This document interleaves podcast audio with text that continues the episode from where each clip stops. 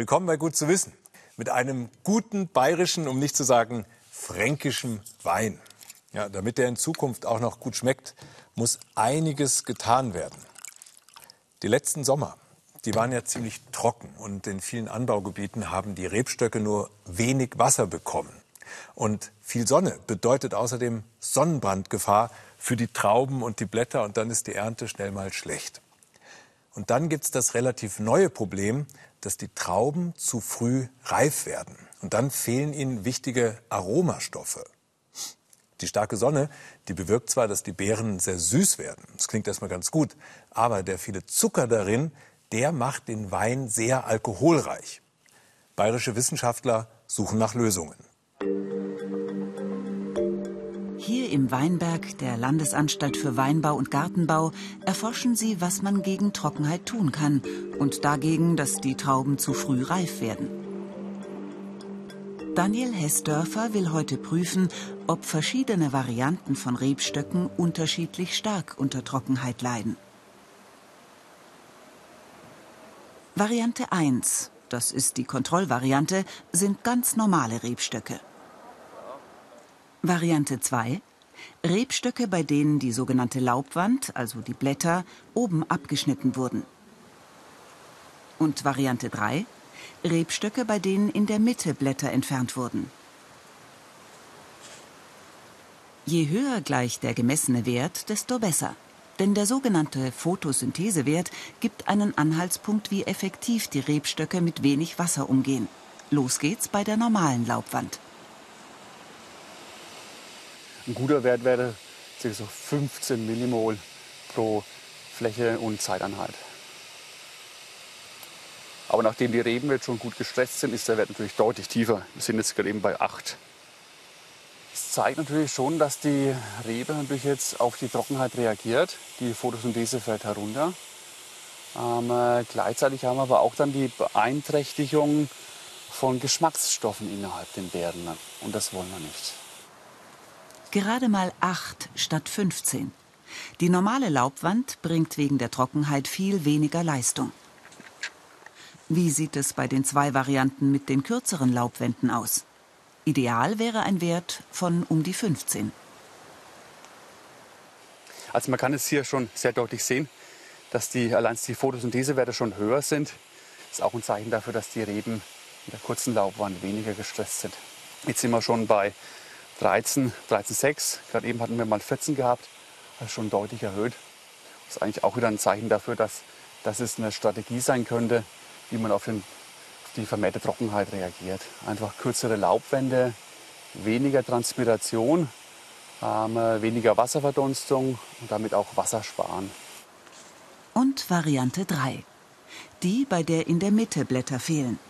Ist die genauso gut wie die oben abgeschnittene Laubwand? Da haben wir die gleiche Masse reduziert und können hier dann eigentlich dann keine Unterschiede mehr, mehr feststellen. Beide kurzen Varianten kommen also deutlich besser mit Trockenheit zurecht als der normale Rebstock. Ein weiterer Vorteil, die Trauben reifen auch bis zu zwei Wochen später. Das war eine theoretische Überlegung. Und wir sind natürlich schon froh, dass wir es jetzt auch in der Praxis auch nachweisen können. Ja, also das macht mich jetzt schon ein bisschen stolz. Wenn die Ergebnisse gut sind und verifiziert werden, dann können wir das dann auch dann in die Beratung reingeben, dass auch die Winzer dann auch nachmachen. Dass Trauben an einem Weinstock mit kurzer Laubwand später reifen, machen sie sich beim Weingut Wirsching zunutze. Einen Teil ihrer Laubwände haben sie heuer kurz geschnitten, den anderen Teil normal wachsen lassen. Das Ziel? Die weniger reife Ernte soll die sehr reife ausgleichen. Gleich ist die erste Messung.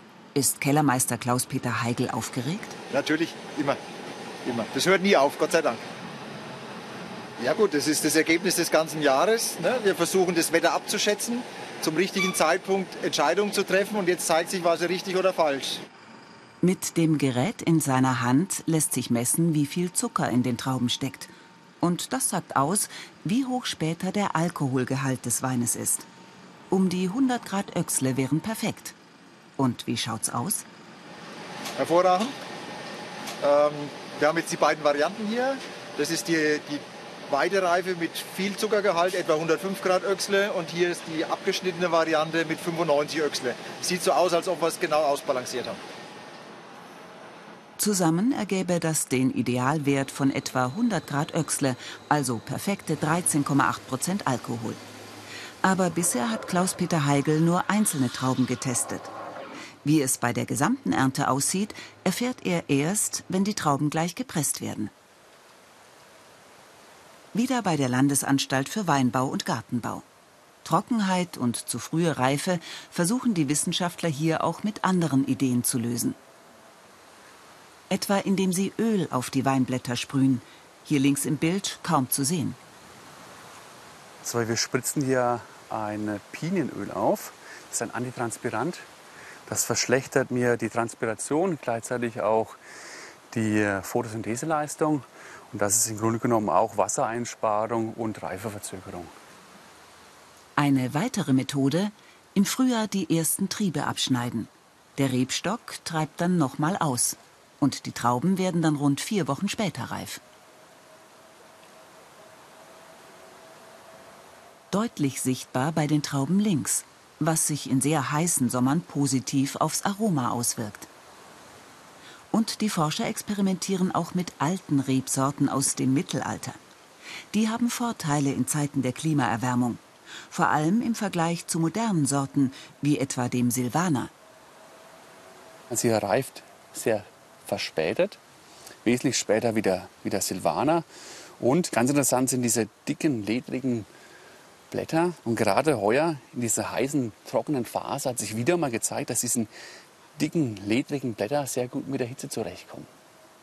Und das ist auch ein ein anderer Ansatz, wie man mit dem Klimawandel umgehen kann. Auch wieder mal auf diesen alten Genpool zurückgreifen, alte historische Rebsorten, die einfach in Vergessenheit geraten sind und die wieder neu gefunden wurden. Im Weingut Wirsching presst Klaus-Peter Heigl inzwischen die Trauben von den Weinstöcken mit normaler und kurzer Laubwand. Bisher hat er nur einzelne Beeren getestet. Jetzt sind alle dran über 102, 103 wäre zu viel. Um die 100 wäre perfekt.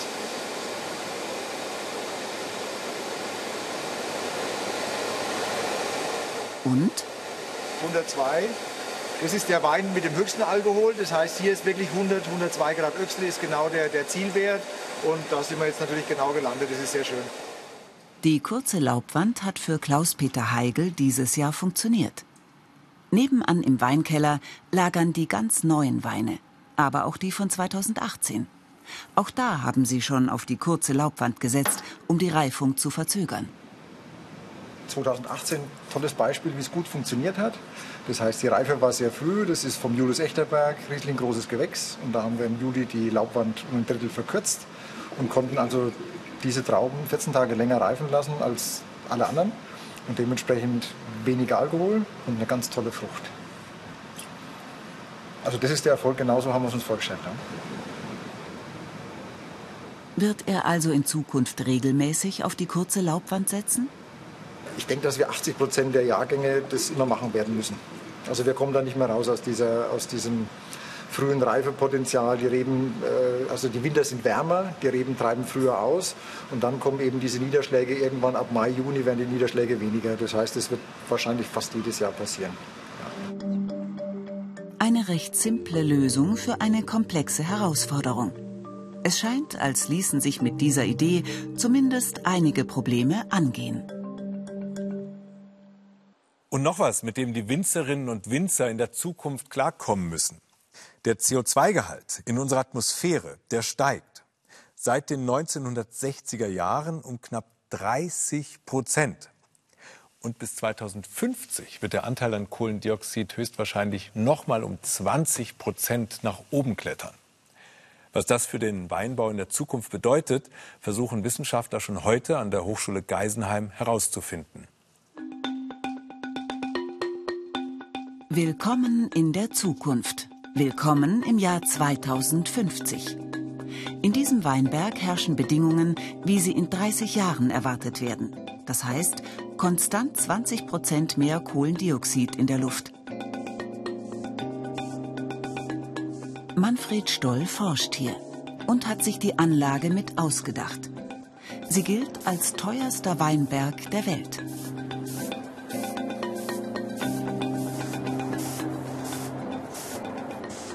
Ja, hier sind wir mittendrin in einem Ring, der angereichert wird mit Kohlendioxid. Und wie Sie sehen, haben wir hier die Ventilatoren, äh, die in einem Ring angeordnet sind, 36 an der Zahl. Und in Abhängigkeit der Windgeschwindigkeit und der Windrichtung wird das Kohlendioxid entlassen, freigelassen und durch die Ventilatoren nach unten gedrückt. Und das garantiert letztendlich, dass wir eine Anreicherung von 20 Prozent in unseren Ringen auch haben.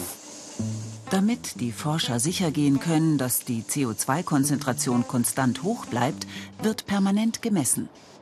Hier an diesem Messgerät kommen 16 Schläuche an und diese Schläuche transportieren oder saugen die Luft von unterschiedlichen Höhen und unterschiedlichen Positionen im Ring an, sodass wir auch über die Zeit gewährleisten können, dass wir diese von uns gewünschten 20 Prozent Anreicherung auch in der Gesamtfläche konstant erreichen können. Mit der Anlage wollen sie herausfinden, wie sich der für 2050 erwartete 20-prozentige höhere Kohlendioxidgehalt auf Weinstöcke auswirkt.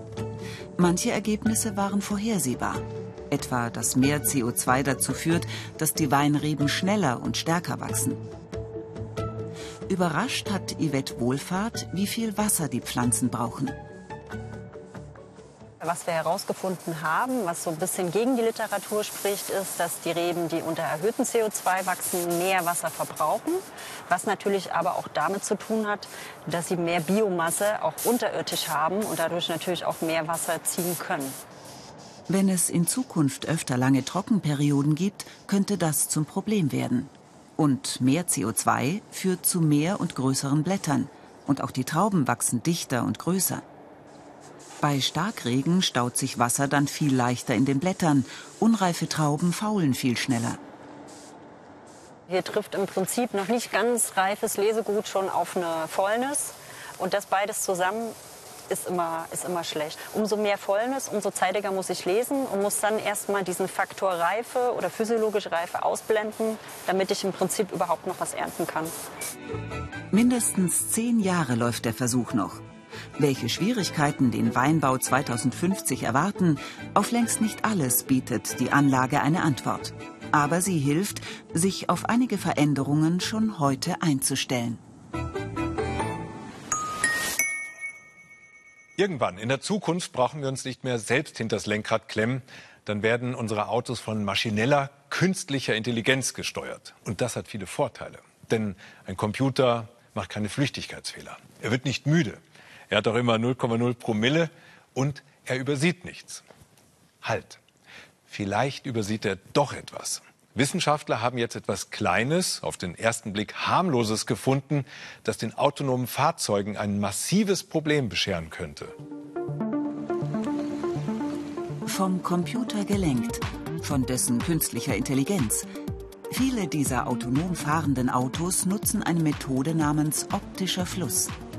Eine Methode, mit der die Computer dieser Autos Bewegungen anderer Verkehrsteilnehmer und Objekte optisch wahrnehmen und rechnerisch verarbeiten. Aber ist dieses System wirklich sicher?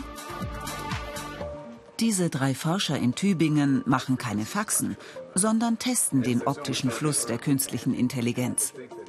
Das Prinzip? Die künstliche Intelligenz übersetzt Bewegung wie die der Hände in Farben. Die wechseln je nachdem, in welche Richtung die Bewegung geht. Fährt das Auto selbst nach rechts, dann stellt der optische Fluss es gelb dar. Und je schneller das Auto ist, desto heller wird die Farbe. Wenn es also sehr schnell fährt, dann sehen Sie ein hellgelbes Etwas. Wenn es langsam ist, tritt es in den Hintergrund. Sie haben eine farbliche Darstellung, die die Geschwindigkeit und Bewegung zeigt. Wenn sich Anurag Ranjan nach links bewegt, sieht der Computer daher dies in seinem optischen Fluss gelb. Nach rechts lila. Beim optischen Fluss passiert aber noch mehr. Der Computer berechnet vorausschauend, wie sich Objekte bewegen. Fährt das Auto gleich nach vorne oder bleibt es stehen? Droht eine Kollision? Dies berechnet die künstliche Intelligenz in Sekundenbruchteilen. Für den Computer ist jedes Bild neu. Es ist wie wenn man 30 Mal pro Sekunde die Welt zum allerersten Mal sieht. Und der optische Fluss verbindet diese Bilder über den Zeitverlauf und ermöglicht dem Computer ein zusammenhängendes Abbild der Welt, ähnlich wie wir das haben. Die Wissenschaftler wollten ausprobieren, ob sie künstliche Intelligenz stören können, wenn sie mit der Methode des optischen Flusses arbeitet. Dazu haben die Forscher farbige Muster errechnet, die haben für das menschliche Auge keine Bedeutung, für die künstliche Intelligenz schon. Uns stellen ja optische Täuschungen manchmal vor Probleme. Schauen Sie mal hier. Diese horizontalen Linien, die wirken ziemlich schief. Aber in Wahrheit sind sie parallel. Ja, unser Gehirn kommt da einfach nicht mit. Und das ist jetzt das Muster, mit dem die Wissenschaftler das autonome Auto aus dem Konzept bringen wollen. Sieht ziemlich bunt und wild aus und verwirrt mich nicht, aber wir schauen mal, wie die Software darauf reagiert. Die Wissenschaftler haben verschiedene Muster gefunden. Dieses täuscht und stört die künstliche Intelligenz am meisten. Die Bewegung wird von den Fehlern überdeckt. Wenn Sie das Muster verdecken, funktioniert die künstliche Intelligenz einwandfrei und erkennt eine Person, ihre Bewegungen und wohin sie sich bewegt. Ist aber das Muster sichtbar, verwirrt das die künstliche Intelligenz beim Berechnen des optischen Flusses. Die Farben gehen völlig durcheinander. Das System erkennt nichts. Wir waren überrascht bei dem Ausmaß. Ähm, wir waren nicht überrascht, dass es funktioniert, weil ähm, es schon Forschung in dem Bereich halt äh, auf andere Probleme gab. Aber dass so ein kleiner Patch ähm, auf äh, so eine große Fläche sozusagen Auswirkungen hat für dieses Problem, ist dann schon besorgniserregend.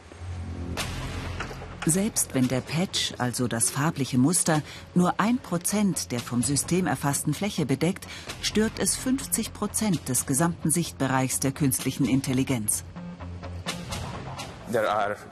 Es gibt künstliche lernende Systeme, die zum Beispiel im Regen oder auch im Nebel funktionieren.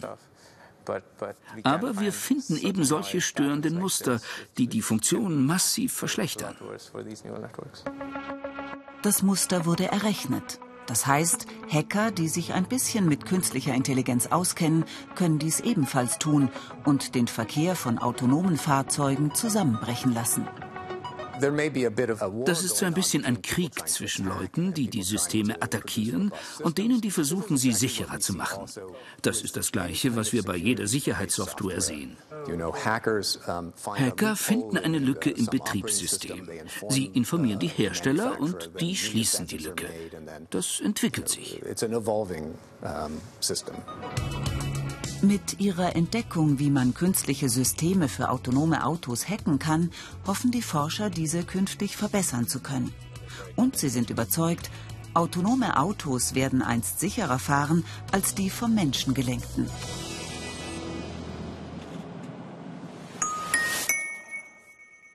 Rotwein und weiße Tischdecken. Eine gefährliche Kombination. Vor allem, wenn was verschüttet geht. Ja, da gibt's fiese Flecken.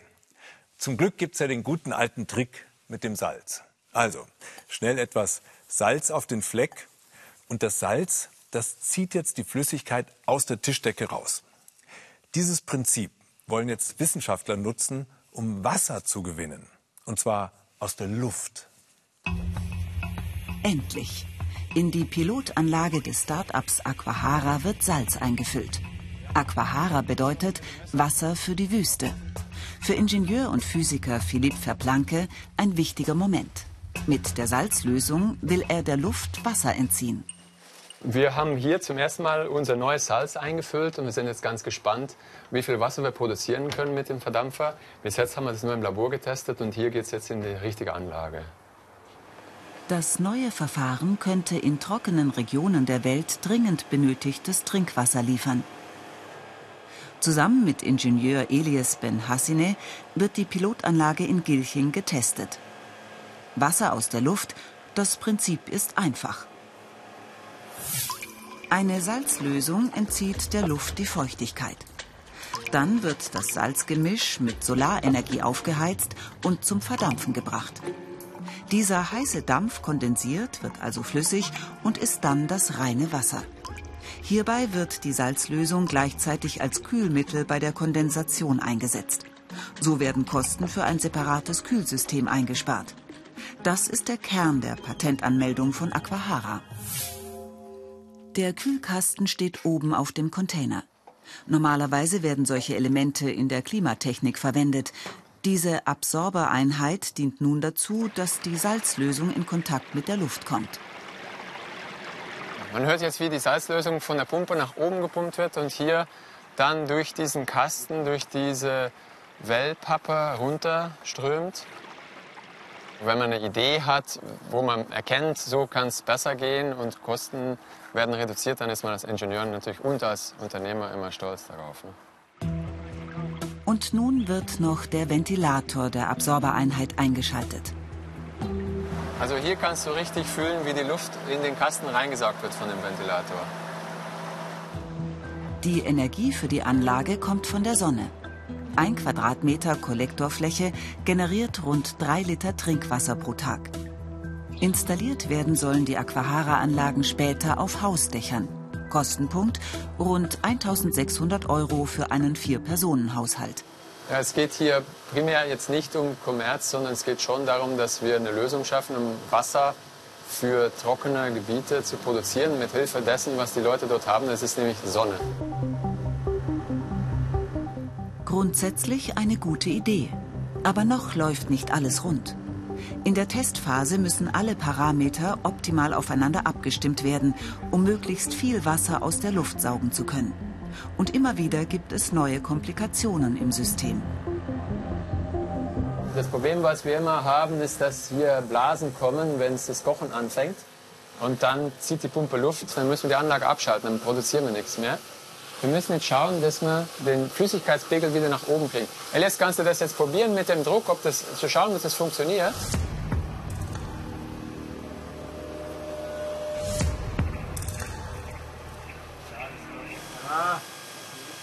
Okay, jetzt steigt der Flüssigkeitspegel wieder hier. Wunderbar. Jetzt klappt's.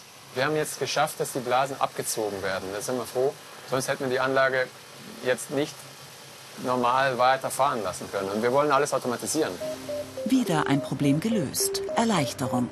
Doch bevor Philipp Verblanke weiterarbeiten kann, kommt Besuch aus Nürnberg. Oliver Meyer arbeitet im Bereich Energietechnik und interessiert sich für das Start-up Aquahara. Wie schätzt er dieses Verfahren ein? Gibt es Risiken? Es ist eine interessante Technologie, in der wir viel Potenzial sehen. Ähm, Umweltschäden sehen wir direkt nicht. Es wird natürlich das Mikroklima beeinflussen, aber es ist so wie mit jeder Technologie, zum Beispiel im Verkehr, einzelne Systeme funktioniert. Wenn Sie das dann hunderttausendfach haben, dann hat es Auswirkungen. Und das werden wir sehen, wenn es eingesetzt wird. Sechs Wochen dauert der Probebetrieb hier in Gilching.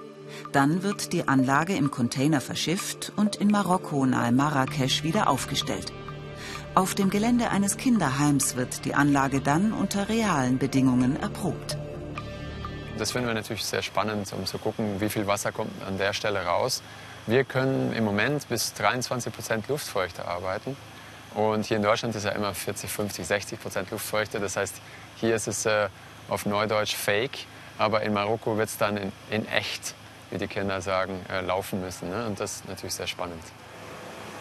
Mit der Pilotanlage von Aquahara in Gilching wird reines destilliertes Wasser gewonnen. Es ist frei von Verunreinigungen. Aber so sollte man das Wasser trotzdem nicht trinken. Da braucht es noch Mineralien. Die werden aber ganz einfach zugefügt, indem wir das Wasser künftig durch eine Patrone schicken, eine Mineralienpatrone. Und dann kann man das wunderbar trinken.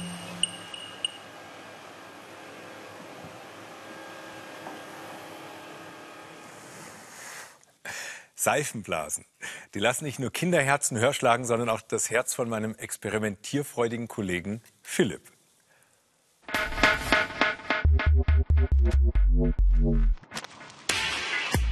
Ja, in Seifenblasen steckt eine ganze Menge Physik, Zum Beispiel, huch, wie diese schillernden Farben zustande kommen.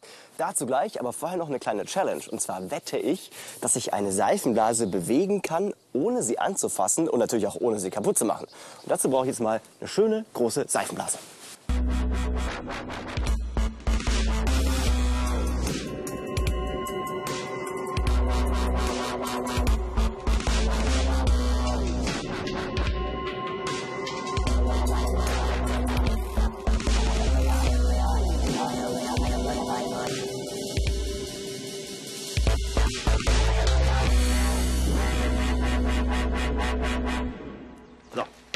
Seifenblase. Gehen wir nach da, andere Richtung.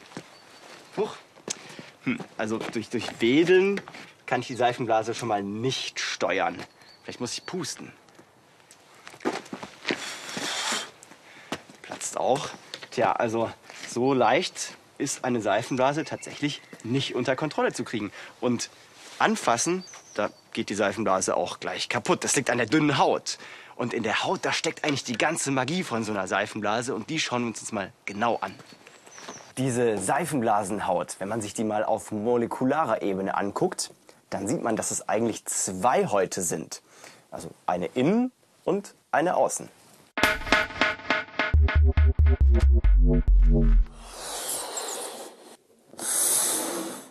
Die innere und die äußere Haut, die bestehen aus Molekülen der Seifenlauge und dazwischen, da sammelt sich das Wasser. Und das ist auch der Grund, warum Seifenblasen von selbst platzen.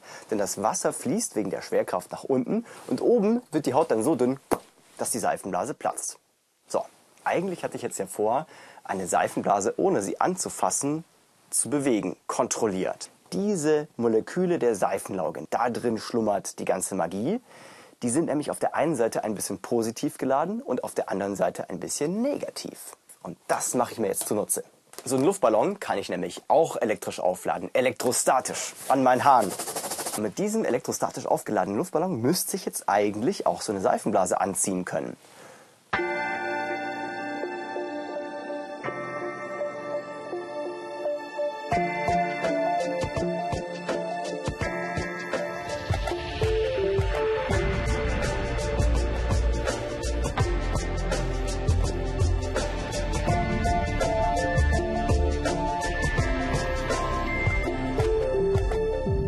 Übrigens, diese Doppelwand ist auch der Grund dafür, warum Seifenblasen so schön schillern. Denn der Abstand der beiden Wände, der liegt ungefähr so in der Größenordnung von sichtbarem Licht. Und deshalb verstärken sich manche Farben und andere löschen sich gegenseitig aus. Die Oberfläche ist dann wunderschön bunt schillernd. Man kann also sogar ausrechnen, dass diese Wandstärke dann so ungefähr ein Tausendstel eines Millimeters dick sein muss. Das ist wahnsinnig dünn, aber es sieht auch richtig schön aus. Ja, und am Ende zerplatzen sie. Und unsere Sendung ist für heute auch leider schon am Ende. Aber nicht traurig sein. Gut zu wissen gibt es jederzeit in der BR-Mediathek und natürlich auch nächsten Samstag wieder hier an Ort und Stelle. Damit sage ich Dankeschön fürs Dabeisein. Schönen Abend noch und bis zum nächsten Mal.